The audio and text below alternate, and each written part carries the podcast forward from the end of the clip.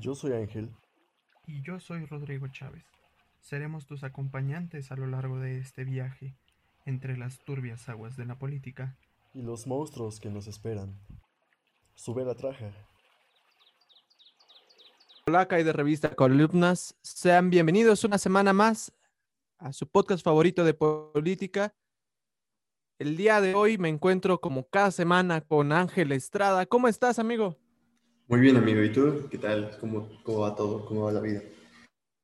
Bien, tocó un poquito de final de semestre. La verdad, hubo ahí algunas complicaciones en ese sentido para, pues, para poder grabar la semana pasada. Así que les pedimos una disculpa por no poder eh, estar con ustedes, acompañarlos la semana pasada, pero ya estamos de regreso.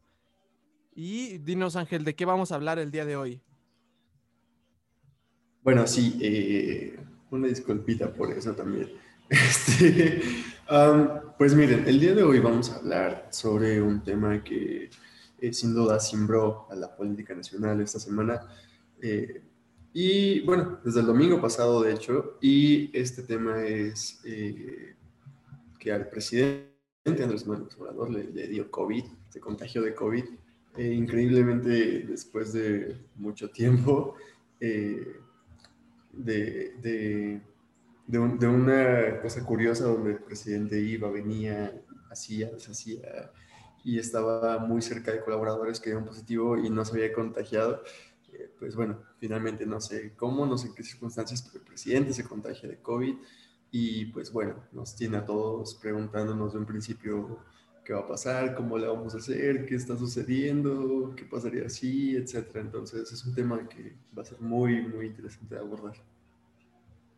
Andrés Manuel anuncia que tiene COVID, lo anuncia vía redes sociales. Es uno de... Es, digamos, ese, ese primer... No quiere decir que está mal, pero hubiera sido mejor hacer un anuncio oficial en lugar de, aplicarse un, trompazo de, ah, me aviento un tweet para algo tan serio.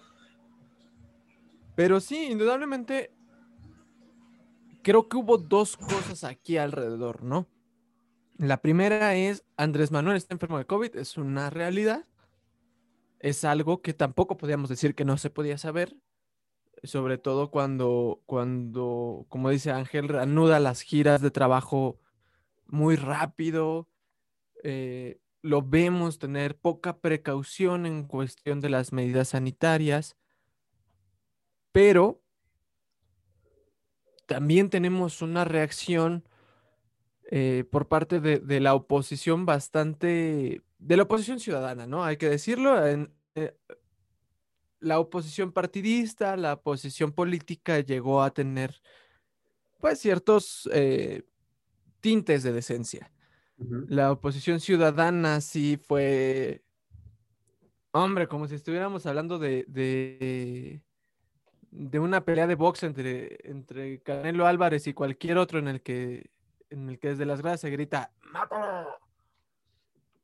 O sea, fue, fue bastante surreal eh, el cómo se abordó ese tema esta semana.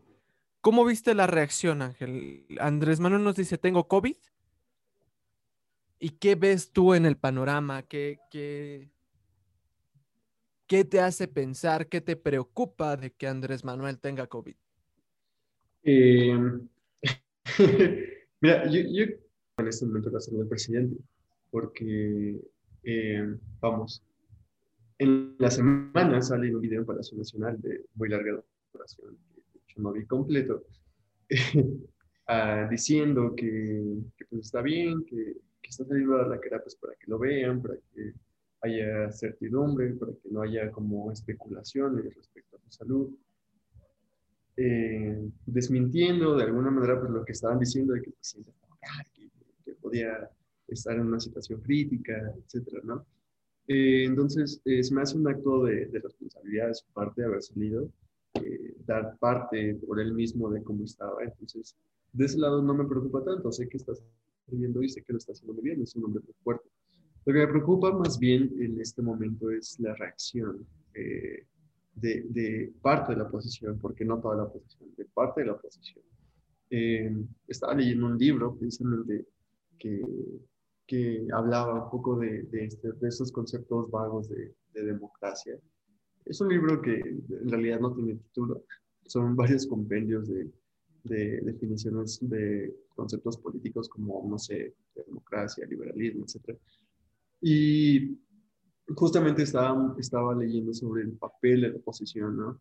Ya habíamos hablado muchas veces de que pues, en México no hay una oposición que, que, que, haga frente a un gobierno del tamaño y la envergadura del gobierno de Andrés Manuel. No hay una oposición, vamos, digamos, digna de un país que merece una oposición eh, pues, eh, buena.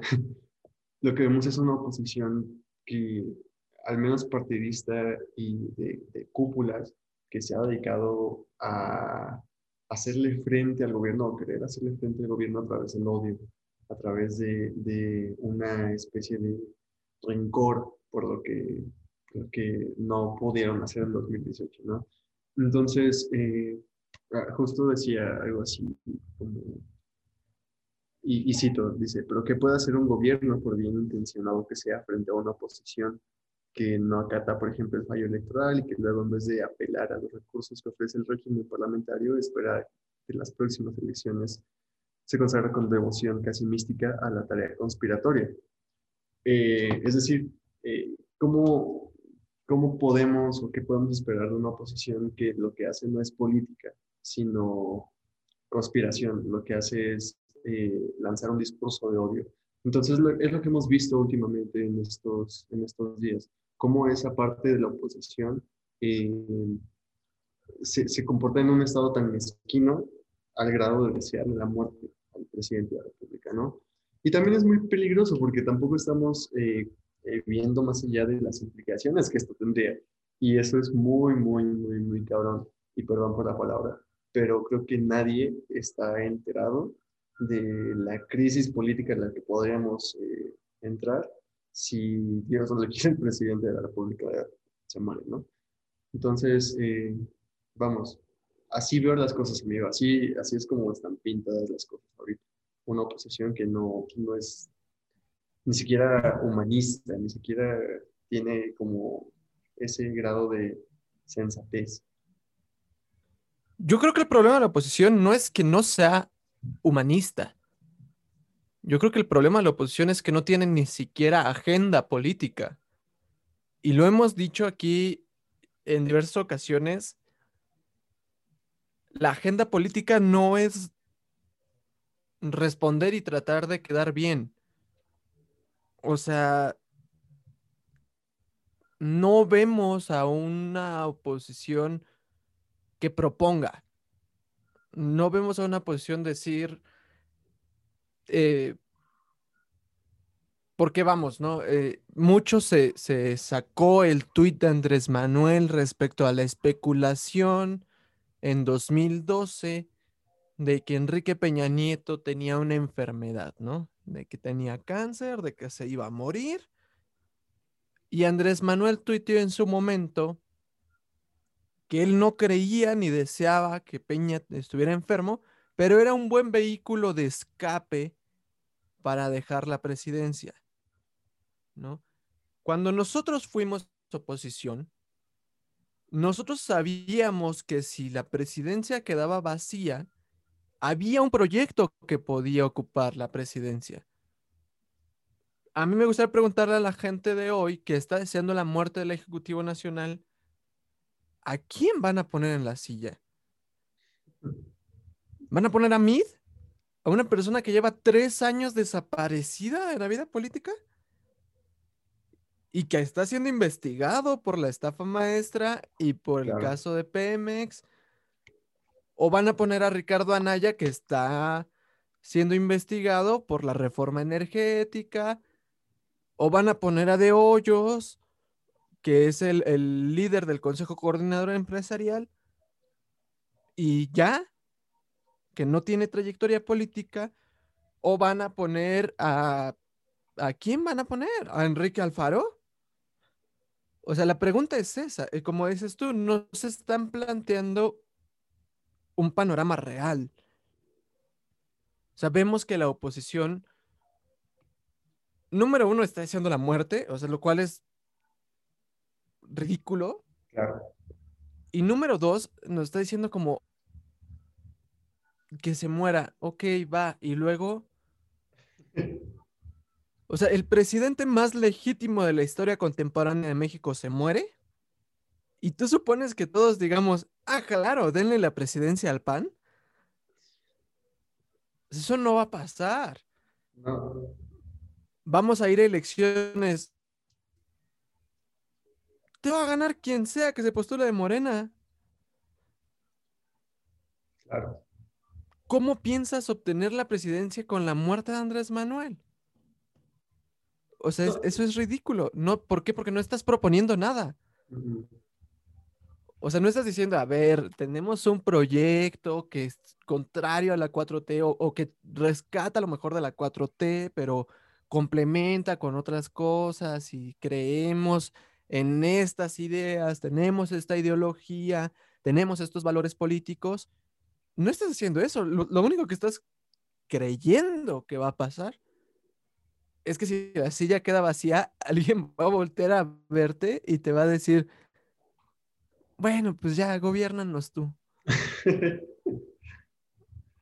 Sí, es, es, O sea- es insensato incluso, ¿no? Es, es ridículo, es ridículo que creas que eso pueda pasar. Y más en el país que después de haber corrido al dictador en la Revolución Mexicana, continuó la lucha 10 años más. O sea, ¿qué te hace creer que las comunidades, sobre todo los más desprotegidos, los más humillados por el régimen neoliberal, están dispuestos a volver a ser gobernados de facto por estos partidos? O sea, y ahí aguas, ¿no? Porque si estamos viendo en Michoacán que con la 4T se está levantando un grupo de mujeres en tierra caliente en armas, no quiero imaginar qué pasaría si el último resquicio de esperanza política de la gente se cae. O sea, la gente cuando no tiene esperanza actúa y actúa a buscar algo que dé sentido. Sí.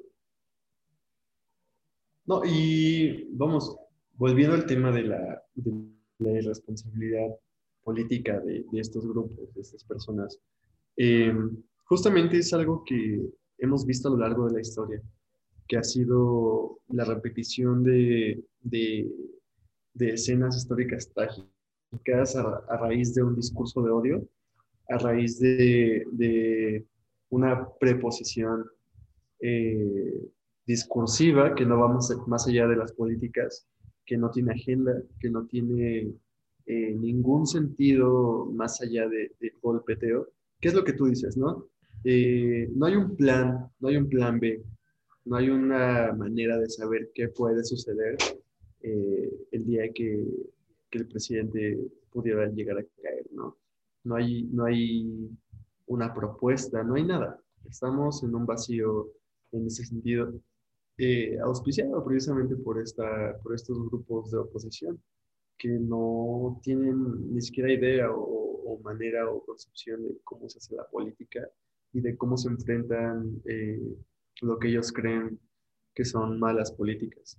Entonces, eh, sí, bien lo dices, no hay un plan B, no hay una, no hay un, una manera de contraataque, no hay algo que pueda darle estabilidad a un país que se quede sin ella eh, si el presidente llegara a morir. Y además, no hay un conocimiento ni siquiera de, de, lo que, de lo que marca la propia Carta Magna, de la propia Constitución, las propias leyes. Eh, hay que recordar que eh, todo esto viene plasmado en el, en el 84 Constitucional. Eh, ahí tenemos, no, nos pintan dos, dos caminos, ¿no? O dos posibilidades. Una, la ausencia total del presidente en los primeros dos años de su gobierno y otra, eh, ausencia del presidente en los últimos cuatro. A estas alturas, porque ya estamos en, en enero, casi febrero, eh, ya estamos en el escenario, en el segundo escenario. Los dos años de Andrés Manuel se cumplieron el pasado primero de diciembre, entonces ya estamos entrados en los últimos cuatro. El escenario que correspondería sería que la Secretaría de Gobernación asuma eh, la, la, presidencia interina, en lo que el Congreso se constituye como, como colegio electoral y eligen al, así por mayoría, creo que dos terceras partes, a, a un presidente sustituto que termine el periodo. Entonces ya estaría del Congreso. ¿Y quién tiene la mayoría del Congreso? Pues Morena. ¿Y quién va a ser el candidato o la candidata que se quede como presidente o presidenta interino? Eh, pues va a ser alguien de Morena. Entonces el proyecto, el proyecto va, va, va a continuar de alguna manera. Eh, eh, más allá de, de, Andrés Manuel, pero obviamente lo, lo, que quiero dejar resaltar es que pues no hay manera de que ellos tengan acceso al poder por la propia muerte de Andrés Manuel, a menos que sea, claro, por una cuestión de, de, un golpeteo, de una, de una guerra civil o, o cualquier cosa que, que, pueda estar en su ideario utópico. Entonces, por el momento no hay nada que los favorezca, ni nada que nos favorezca como país en la muerte del presidente. Más bien tendríamos que estar pensando que que se tiene que recuperar, que tiene que volver rápido a sus funciones y que tiene que tomar la batuta de la pandemia y tal vez sí cambiar la estrategia y, y, y modificar ciertas cosas, pero bajo su mano, porque es su responsabilidad. Entonces, eso es lo que nos corresponde, es lo que nos, lo, lo que nos tendría que estar preocupando, no, no pensar tanto en mezquindades que no, no van a suceder. Aquí hay algo importante, o sea, en ningún momento de la historia, y menos en países con instituciones tan endebles como, como es la democracia mexicana, conviene la muerte de un ejecutivo. No. ¿Por qué? Porque, número uno, desestabilizas todo el sistema. Y número dos, dejas entrever la debilidad del Estado. Porque a final de cuentas, lo que sucede ahí no es la muerte de una persona. Viene un proyecto detrás y viene, por ejemplo, esta mezquindad que dice Ángel, a desnudarse por completo. Vemos a estas personas que juran ser democráticas, que, que juran querer la unión para México y al más mínimo viento de cambio, quieren matar al Ejecutivo Nacional. O sea, ¿qué clase de democracia es esa?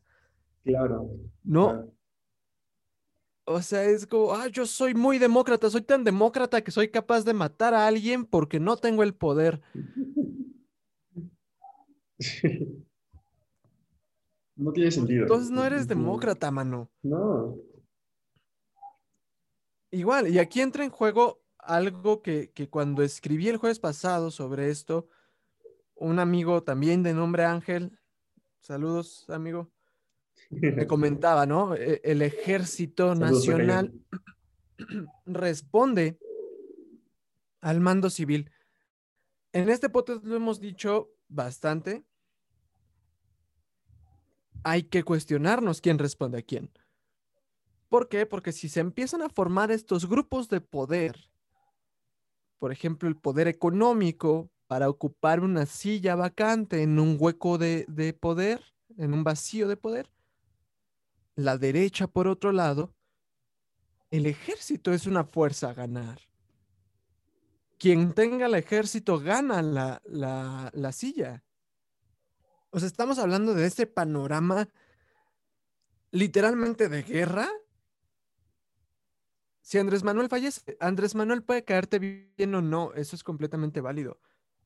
Pero ¿estás dispuesto a que se muera gente, a que maten personas para quedarse con una silla que además, como dice Ángel, es de Morena? O sea, si tú haces elecciones populares, va a ganar Morena. Si sigues la ley, va a ganar Morena. Sí no tiene ningún sentido, no, no, no tienes nada ahí. Es que, ¿sabes Y ahora Ese hablemos- es el problema. Perdón, Ajá, ese dime, es el dime. problema que, que, que, que, que coexiste junto con la vida de estos, de estos personajes, que es parte de su esencia. El hecho de que no se han dedicado en tres años, porque ya está prácticamente el tiempo encima de tres años, no se han dedicado a diseñar nada, absolutamente nada, a planear absolutamente nada. No han hecho, de verdad, nada, nada, nada para contrarrestar el discurso de Andrés Manuel.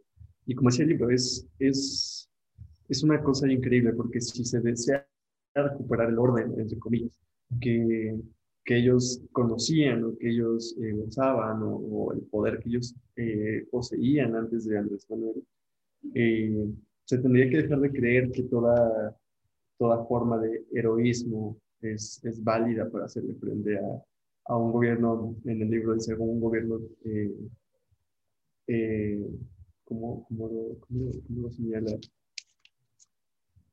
A un gobierno, a un mal gobierno, ¿no? Pongámoslo un mal gobierno. Este, tendría que dejar de, de pensar que solo con su discurso, con su simple acción, eh, le basta para, para hacer oposición, porque realmente no, no es así. Tendría que ya tener un plan de acción, tendría que, repito, tener un plan B para hacerle frente eh, respecto a las masas Manuel, y eso no ha sucedido. Ese es el problema. Por eso están estancados y por eso es que el panorama, en, en, en- por donde lo quieras ver, favorece a Andrés Manuel y a su partido. Pero es culpa de la propia oposición. Es tan fácil ver lo que dice Ángel, aún sin teoría política, viendo, por ejemplo, los comerciales de la oposición, ¿no? ¿De qué tratan los comerciales del PAN? ¿De qué tratan los comerciales del PRI? Tratan de Morena. Sí. No hay propuesta. Y ha- hay un, un, un comercial del PRI que me encanta, porque aparte de todo es cínico. O sea, termina con un, antes estábamos mal, pero con Morena estamos peor. ¿Es el O PRI? sea- Pensé que era del PAN. Sí, creo que es del PRI.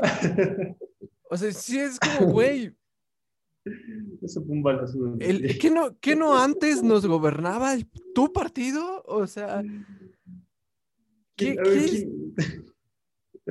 ¿quién, forma estos políticos? O sea, neta, ¿dónde, ¿dónde reciben educación política, comunicación política? En el ITAM. Político, no, no. no. Pero, o sea, que no es sencillo, ¿no? Andrés Manuel, claro que basaba su campaña en los demás, pero era como un, nosotros vamos a ser distinto, ¿no? Y a- además Andrés Manuel, seamos honestos, la campaña más fuerte de Andrés Manuel no estaba en periodo electoral. La campaña más fuerte de Andrés Manuel estaba todo lo que, eh, todo el trabajo previo al trabajo electoral. Pero sí. estos partidos de plano es, o sea, tú escuchas al PRI diciendo, Morena barrió con los ahorros de México. Ah, chinga, ¿qué no el Fobaproa fue con el PRI?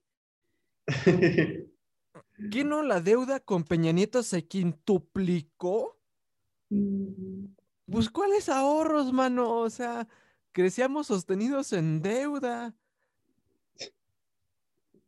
Con el PAN escuchas como, en Guanajuato se recuperaron quién sabe cuántos miles de empleos. Sí, güey, pero pues también están matando a la raza de Guanajuato a más no poder, cabrón. O sea, ¿a, No, a y- qué le estás jugando? Sí, no, y, y también, por ejemplo, Tamaulipas, ¿no? Tamaulipas es otro estado que está gobernado por Acción Nacional y que acabamos de ver la semana pasada, un, un lamentable caso de, de una camioneta quemada repleta de cuerpos, de, de cuerpos de migrantes, ¿no? Que nos recuerda los peores inicios del, del calderonismo.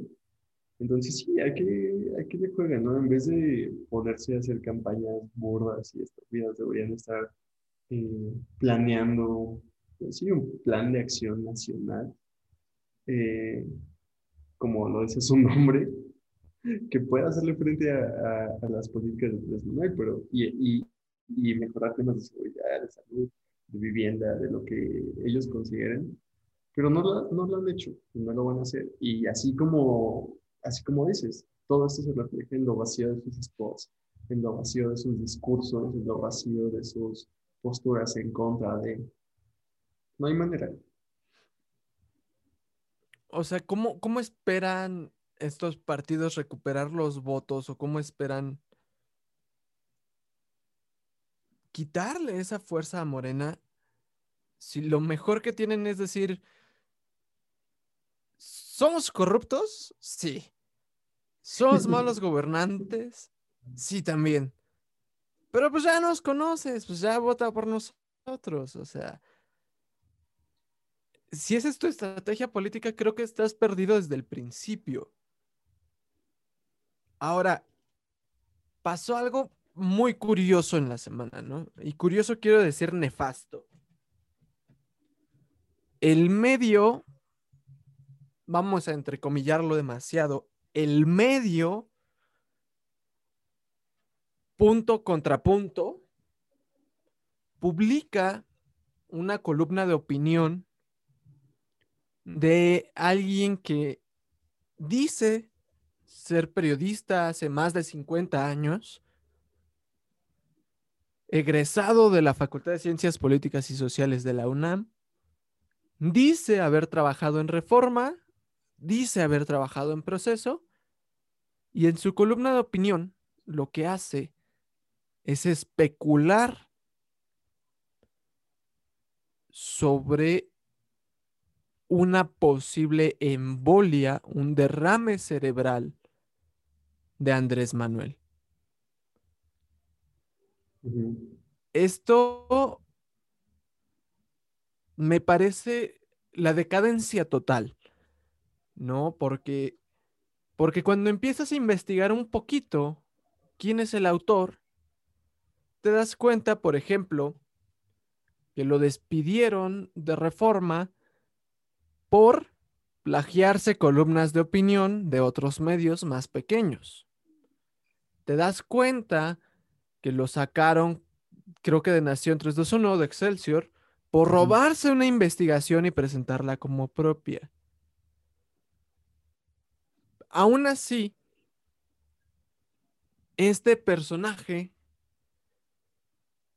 aseguró hasta el último momento que Andrés Manuel estaba en riesgo eminente de muerte por un derrame cerebral.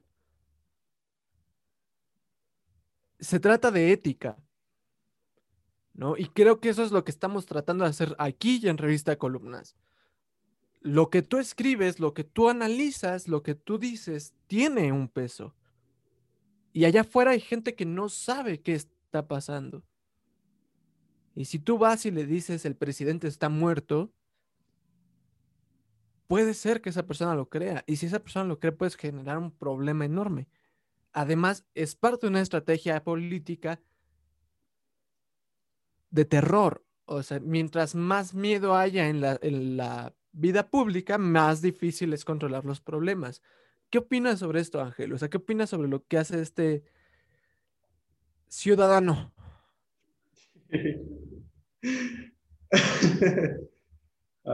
ustedes no lo vieron, pero esa palabra ciudadano fue, fue con una cara acompañada de mucho, eh, no sé si asco, pero algo así.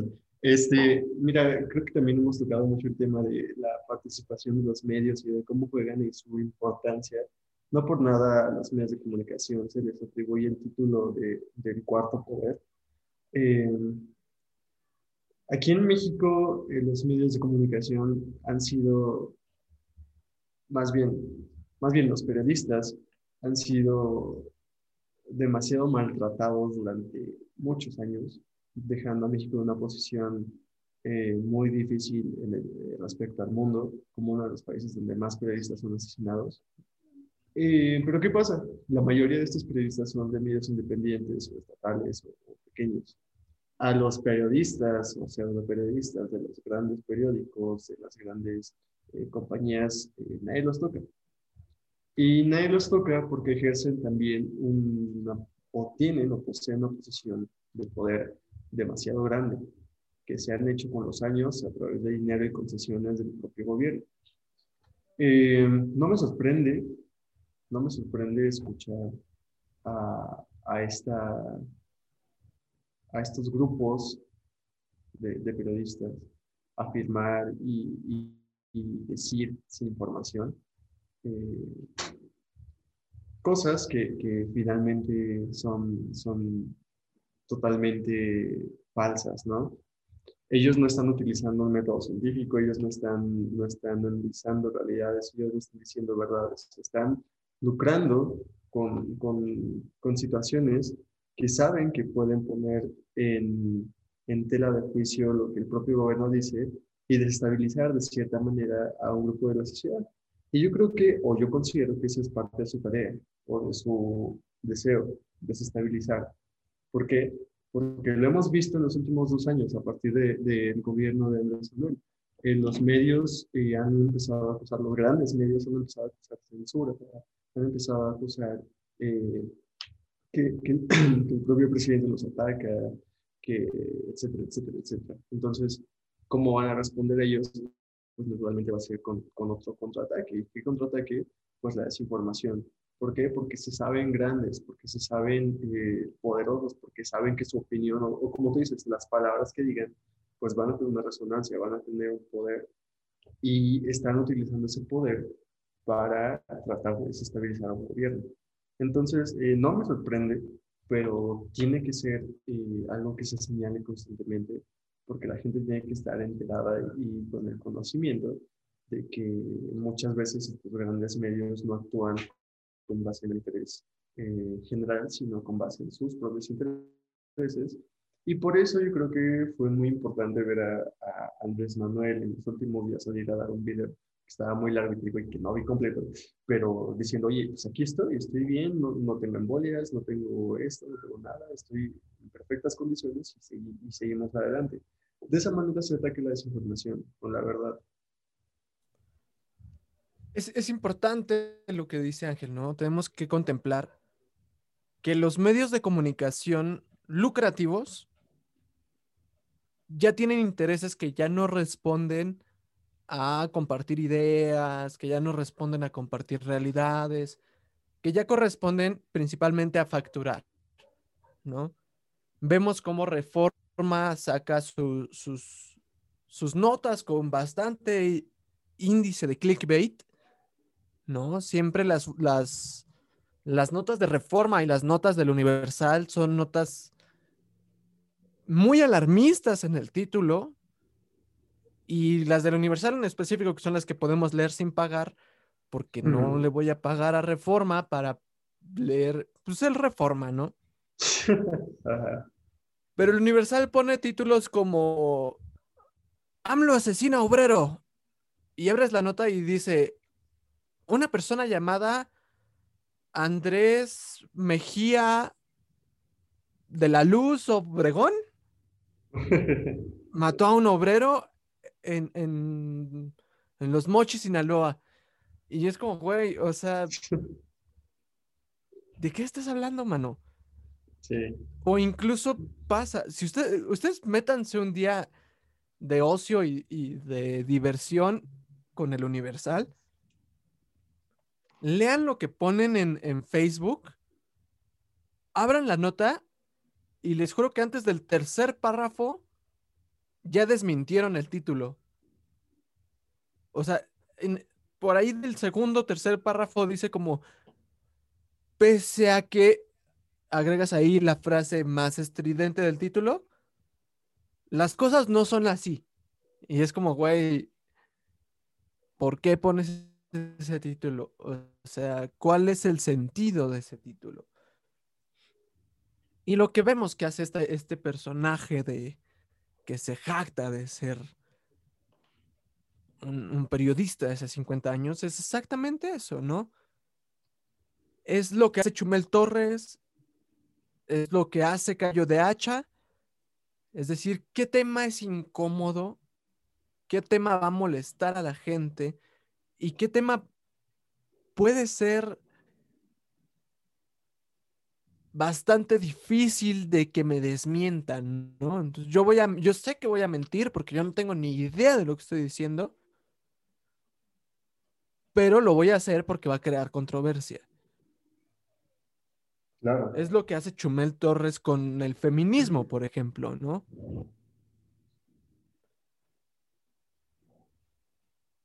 Tengan cuidado esos medios de comunicación. O sea, creo que, creo que el punto es ese, ¿no? Javier Corral, en, en una entrevista con Leo Zuckerman, lo dice muy bien. O sea, en Latinoamérica ganar las elecciones no es ganar el poder. Porque en Latinoamérica para ganar el poder necesitas ganar los medios de comunicación, necesitas negociar con empresarios, necesitas muchas cosas más allá que ganar una elección. También sería importante añadir este punto, que es eh, el que corresponde a, a la responsabilidad propia de la sociedad civil respecto a los medios de comunicación y, a la desinformación y a cómo se maneja el asunto de la, de infodermia. Eh, es, importante recordar que, bueno, existen medios ya establecidos, hay medios independientes, hay que saber cómo identificarlos. Y respecto a los medios ya establecidos, como Reforma Universal, Excelsior, eh, Milenio, etcétera, eh, lo importante es que conozcan o sepan de qué manera pueden corroborar la información. Entonces, pues lean las notas completas, fíjense en la procedencia, eh, distingan si es un artículo de opinión o una noticia, o las dos, eh, y revisen desde luego las fechas, ¿no? Las fechas de, de publicación. Y no se dejen tampoco eh, eh, engañar, no se queden solo con lo que están leyendo en ese momento, traten de revisar más fuentes, traten de corroborar la información que acaban de leer, eh, para que la primera impresión de una nota pues eh, no sea con la que se queden, porque esto puede resultar de algo, de algo peligroso. Es como, es como las personas, pues no, no se queden con la primera impresión que tengan de las personas. Conozcan a fondo, conozcan las notas a fondo, conozcan las noticias, etc. Eh, de esa manera yo creo que vamos a, a aportar a, a una responsabilidad entre todos, una responsabilidad común respecto a esta información que, que nos difunde y nos bombardea día tras día a montones. Y, y, y, y, creo que es lo importante, ¿no? Creo que es lo, lo, que podemos hacer, lo que podemos rescatar como, como sociedad civil. Ángel decía muy bien, y creo que allí es donde, donde entramos muchas veces en conflicto, ¿no? Hay que saber identificar entre una noticia o entre una nota periodística y una columna de opinión. ¿Por qué? Porque una opinión no es una noticia. Hace algún tiempo, una persona me preguntaba por qué revista Columnas era tan eh, redundante y tan obvia en, en, su estructura, ¿no? Revista Columnas y el logo es una columna y la descripción del medio es que se hacen columnas de opinión pero es precisamente para eso. O sea, Revista Columnas no da las noticias. Si tú entras a revistacolumnas.com a buscar una noticia, la estás haciendo muy mal. Uh -huh. O sea, no hay noticias en Revista Columnas porque son columnas de opinión. Risco en el financiero no da noticias. Risco, digo, escribe opinión. Uh, Sarmiento no da noticias. Sarmiento escribe opinión. Y cuando nosotros creemos o confundimos la opinión de las personas con los hechos, que en teoría eso es una nota periodística, tenemos graves problemas. No, no desde este punto academicista de decir, oh, ¿cómo es posible que no las identifiques? Sino desde el punto real de decir, te están manipulando, mano. O sea, en el punto en el que vemos esta columna de opinión que aseguraba que Andrés Manuel tenía una embolia y la gente no logra discernir entre una nota periodística que en teoría tendría que presentarnos hora de acceso al hospital, nombre del doctor que lo está tratando y muchas otras cosas que demuestran la veracidad del hecho, pues vemos que hay una clara intención de jugar con esa ignorancia de las personas por parte de este periodista, ¿no? O sea, esa columna de opinión tenía todo el tinte de estar manipulando a las personas a las que llegara esa columna. No, y así nos vamos a encontrar muchísimas, de verdad, muchísimas, muchísimo material. Por eso el llamado que les hacemos desde aquí a, a que revisen, a que se comprometan también con ustedes mismos a, a- a conocer las fuentes de las que están eh, recibiendo información y, y a que aporten también, a que aporten a no compartir fake news ni, ni, ni este tipo de eh, cuestiones que pueden ser más especulativas que, que de información. ¿Va? Ángel comentaba hace un momento que México se ha convertido en uno de los peores países para ejercer el periodismo, para hacer investigación eh, social, pero periodismo de base, ¿no? Digamos, periodismo de a pie. ¿Por qué? Porque López Dóriga, porque Loret de Mola, por más que Loret de Mola diga, oh, Andrés Manuel me señaló en la mañana, era pues no le pasa nada, ¿no? O sea. No, no, todo bien, mano. Sí, en, en cambio, la bandita que está ahí metiéndose a la plataforma transparencia y pisándole los callos a- al, al gobernador o al presidente municipal, pues él no lo señalan en una conferencia mañanera, pero a él sí lo matan, ¿no? Y queremos hablar de esto porque han estado pasando cosas raras eh, conmigo. ¿no? Hay, hay terrorismo digital. Ese terrorismo empieza después del último podcast que grabamos en el que abiertamente decimos que el ejército es una institución corrupta y corrompida y que es un fallo histórico de la 4T el no poder enjuiciar a Salvador Cienfuegos, y lo repito y lo sostengo, porque es la verdad. Pero de pronto empiezo a notar a algunas cuentas de Zoom a nombre mío que entran a mis clases. De pronto en la semana eh, también encaro a Ricardo Salinas Pliego, a este gran capital mexicano que debe 5 mil millones de pesos a Hacienda. Y eh, el día de ayer mi cuenta de Twitter sufre ataques, ¿no? Intentan hackear tres veces en un espacio de una hora mi cuenta de Twitter, lo cual no es tan relevante porque es una cuenta de Twitter, pero sí hay, eh, hay una estrategia de fondo que busca amedrentar esta disidencia, ¿no? Que busca decir, aquí estamos, ¿no? O sea, no creas que puedes exigirle a, Ricardo Salinas Pliego que pague sus 5 mil millones de pesos en impuestos sin que tengas una repercusión, ¿no? Este tipo de estrategias gangsteriles, mafiosas, son las que nos cuestan en México la vida de los periodistas. ¿No? Son las que llevaron a Lidia Cacho a sufrir tortura después de descubrir una red de pedofilia dentro de los legisladores mexicanos. Son quienes buscaron a, a, a- ¿cómo se llama la, la autora de, del Señor de los Cielos? De, de El Chapo. Anabel, Creo que es Anabel Hernández. Anabel Hernández.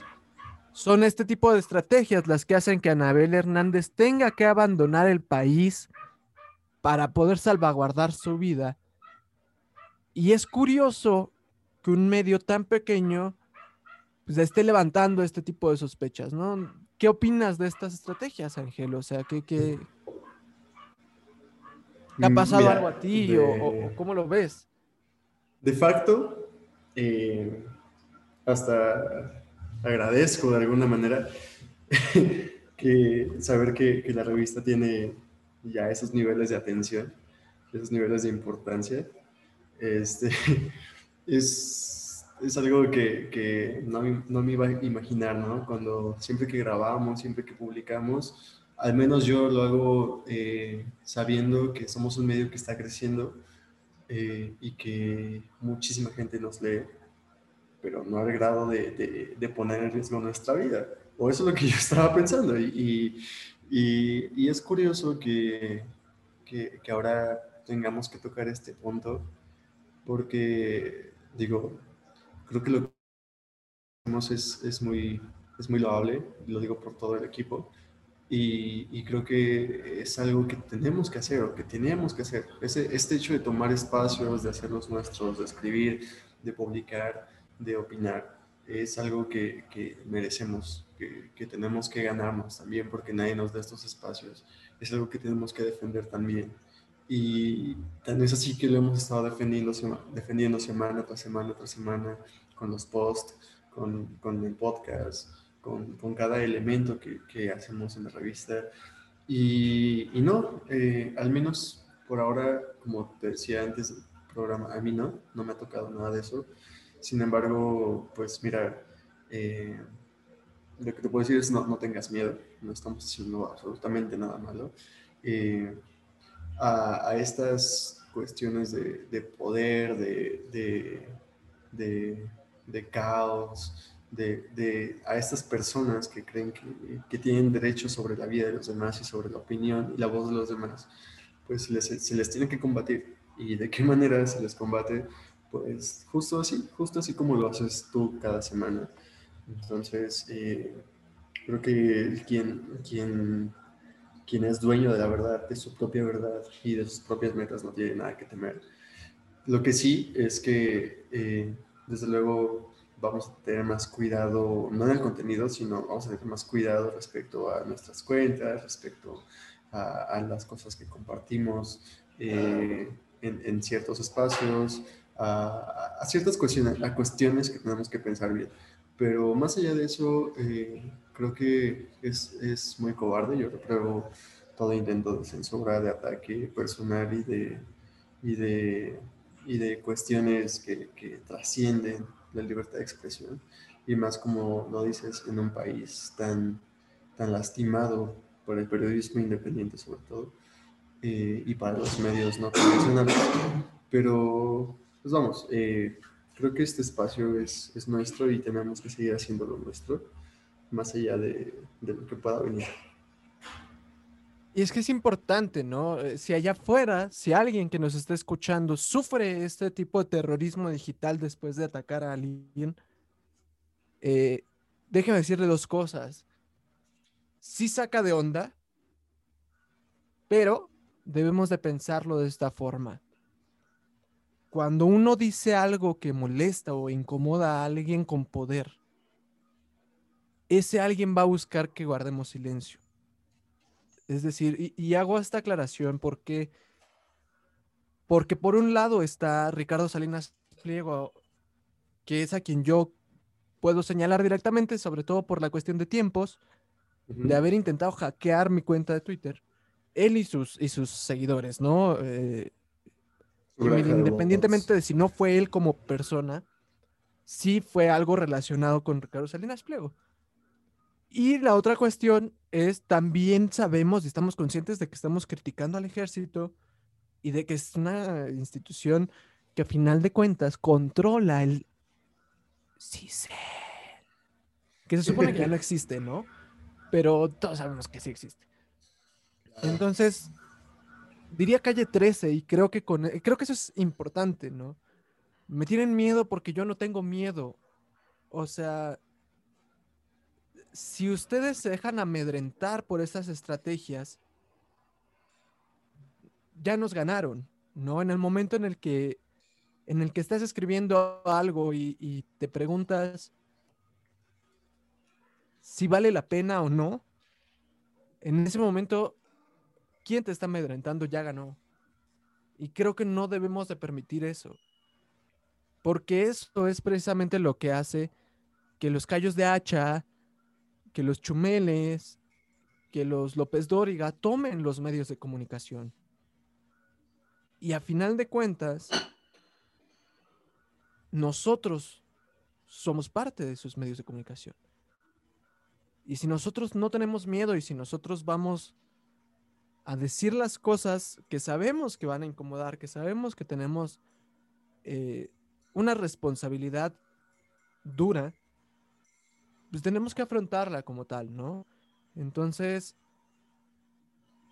pues miren, si, si, si algo pasa, yo no tengo problema, yo sé lo que dije, yo sé por qué lo dije y creo que en este podcast se ha especulado poco y se ha hablado mucho de posiciones históricas, de cuestiones históricas que, que las instituciones han hecho, que los ricos han hecho.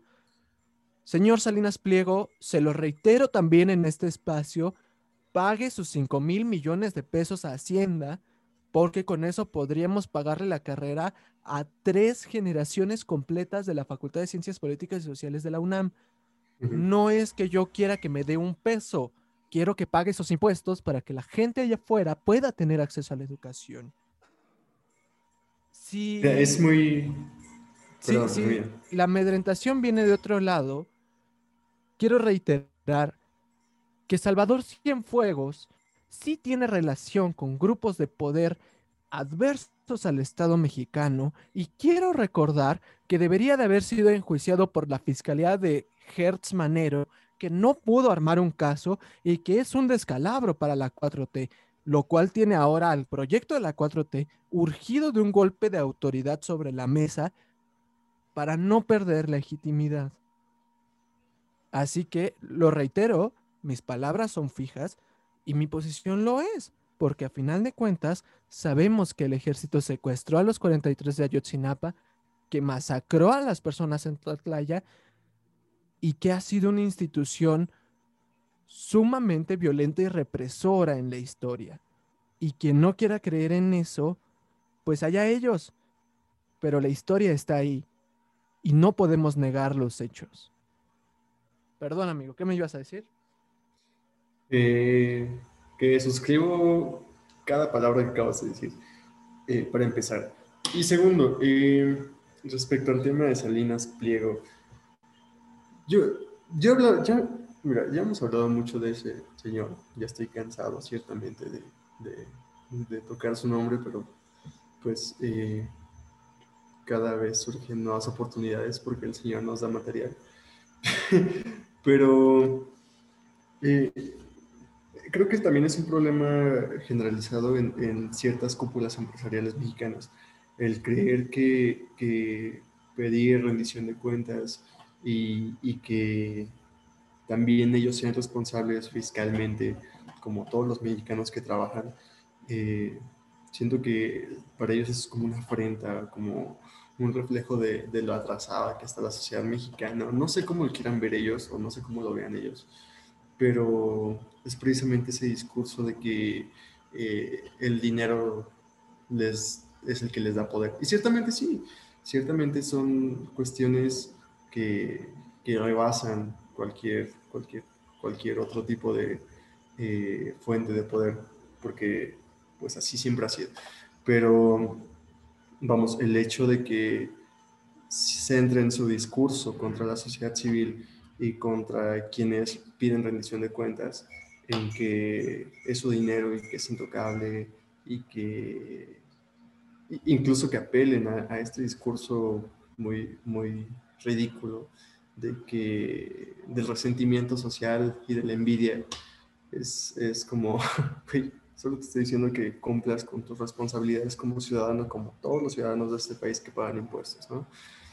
Pero, no sé, de verdad les, les cuesta muchísimo y, y, seguramente es tema que vamos a volver a tratar una y otra y otra vez eh, durante los próximos años, pero sí es necesario y sí es muy... Eh, muy, muy, muy apremiante que, que, se señalen este tipo de cuestiones, que se señale que hay empresarios que, que pues no han dado un, un, solo peso a la hacienda pública y que con todo ese dinero que se ha eh, condonado a los grandes empresarios, se podrían crear grandes obras de infraestructura, hospitales, escuelas, eh, financiar programas sociales, financiar becas para estudiantes, financiar un sinfín de cosas que, que el propio Estado mexicano necesita en este momento porque solo, solo en este último año, con tal de no endeudarnos, eh, se gastó lo del cochinito, lo del cochinito de Hacienda.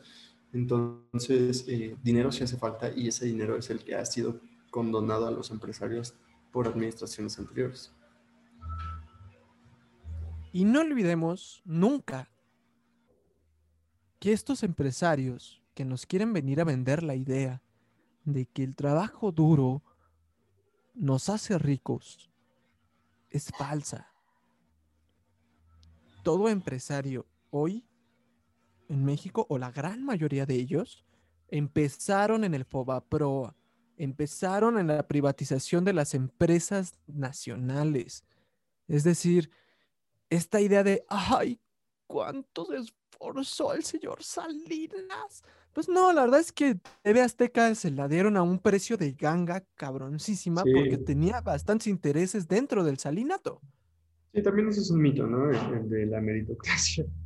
Entonces, esta idea de que, de que los ultra ricos, y digo ultra ricos porque estamos hablando de que el más jodido de ellos tiene 11 billones de dólares en su cuenta, no tienen que pagar impuestos porque han trabajado mucho, es ridículo. Hace mucho más sentido que el vecino que se va a rayar todos los días a la obra y se levanta a las 5 de la mañana y regresa a las 8 de la noche con el cuerpo jodido, no pague impuestos. Porque él sí está trabajando. Desgraciadamente él sigue en el barrio. El señor Salinas trabaja dos días a la semana, lo tuitea, lo sube a Instagram y ya. Y con eso cree que está exento de pagar sus millones de, de pesos en Hacienda. Igual que todos los ricos.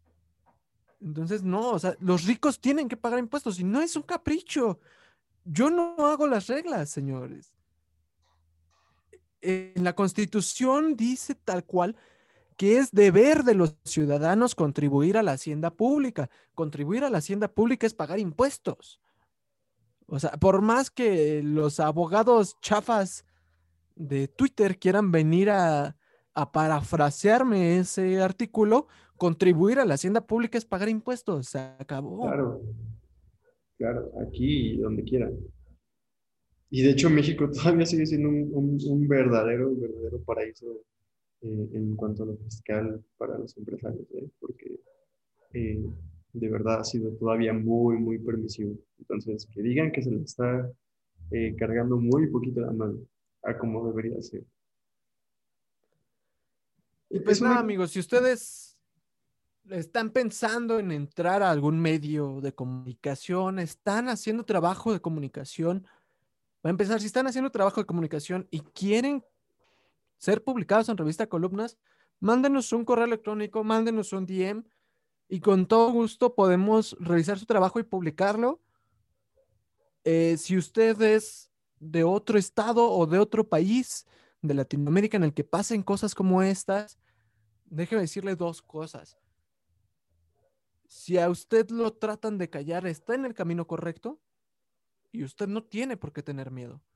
Cuando la verdad está detrás de uno, no hay por qué tener miedo. No importa. Sí, sin duda. Yo también estoy totalmente de acuerdo con, con lo que dice Rodrigo. Y también recuerdo en esta parte de que, eh, como, como ya lo menciona él, hay, hay, una cuestión que, que se llama dignidad. Esa hay que tendrá muy presente siempre. La dignidad va acompañada con la verdad y con la certeza. Si tú tienes certeza de que lo que dices es verdad y que es digno, no tengas miedo. Dilo, háblalo, exprésalo y, ya, es, es, es, algo que tenemos que hacer todos. Eh, como eso, y es cierto, la verdad nos hace libres, pero si callamos esa verdad, pues la libertad no llega, simplemente no, no llega, se queda como algo utópico. Entonces, a esto hay que contribuir todos, absolutamente todos. Pues nada, amigo, ¿algo más que quieras agregar? ¿Algo más que quieras decir? Nada, amigo, toda mi solidaridad contigo y, con, la revista, mi compromiso está aquí y, vas a ver que todo va a estar bien. Yo estoy seguro que todo va a estar bien, o sea, tampoco... vamos, no, es que saca de onda porque si dices tú como, órale, qué cabrón, ¿no? O sea, me Sí, estoy claro. convirtiendo en, en el periodista del siglo. Pero, pero miedo propiamente no, no me da, ¿no? Porque aparte es, es bastante obvio. Es después de que señalas a alguien que empieza a aparecer esto, ¿no? Y es como, ah, claro, o sea, hace sentido. Claro. Entonces, no, digo, por mi parte no hay miedo y, y- y- y vamos a seguir trabajando como lo hemos hecho, ¿no?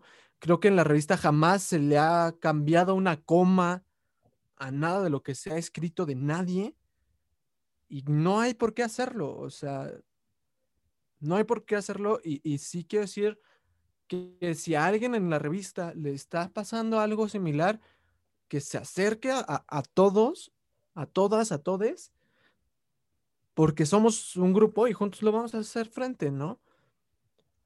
Sí, sí, claro. Sí, y, y créanme, el compromiso yo creo es de todos, para con todos ustedes, de parte de la revista, y nosotros no vamos a dejar de publicar, no vamos a dejar de decir, no vamos a dejar de señalar, sobre todo en los espacios de, de- de opinión sobre política, eh, pero creo que todo el equipo está comprometido, creo que todos estamos aquí de pie y, y vamos a seguir adelante. El año apenas comienza, eh, febrero apenas comienza, entonces es muy temprano y, y como es muy temprano, pues tenemos toda la pila del mundo, sobre todo, para seguir. Ay, nos queda-. Este año hay elecciones, señores, entonces. Sí, claro. Y pues nada, no amigos, pueden seguirnos en Revista Columnas, en todas las redes sociales. A Ángel, tu arroba, por favor, amigo. Eh, el de dónde? Pues de donde quieras que te siga. El de Twitter, el de Twitter es arroba estrada A- AVZ. Y mi cuenta de Twitter, si todavía sigue siendo mía, saludos, señor Salinas Pliego, es arroba Cougar, C-O-U-G-A-R 33LOL. Muchas gracias por haber llegado hasta aquí. Tengan un excelente mitad de semana, terminen su semana con, con ánimo, con ganas y recuérdenle siempre a los ricos del país pagar sus impuestos. Vámonos, amigo. Te quiero. Adiós, amigo. Adiós.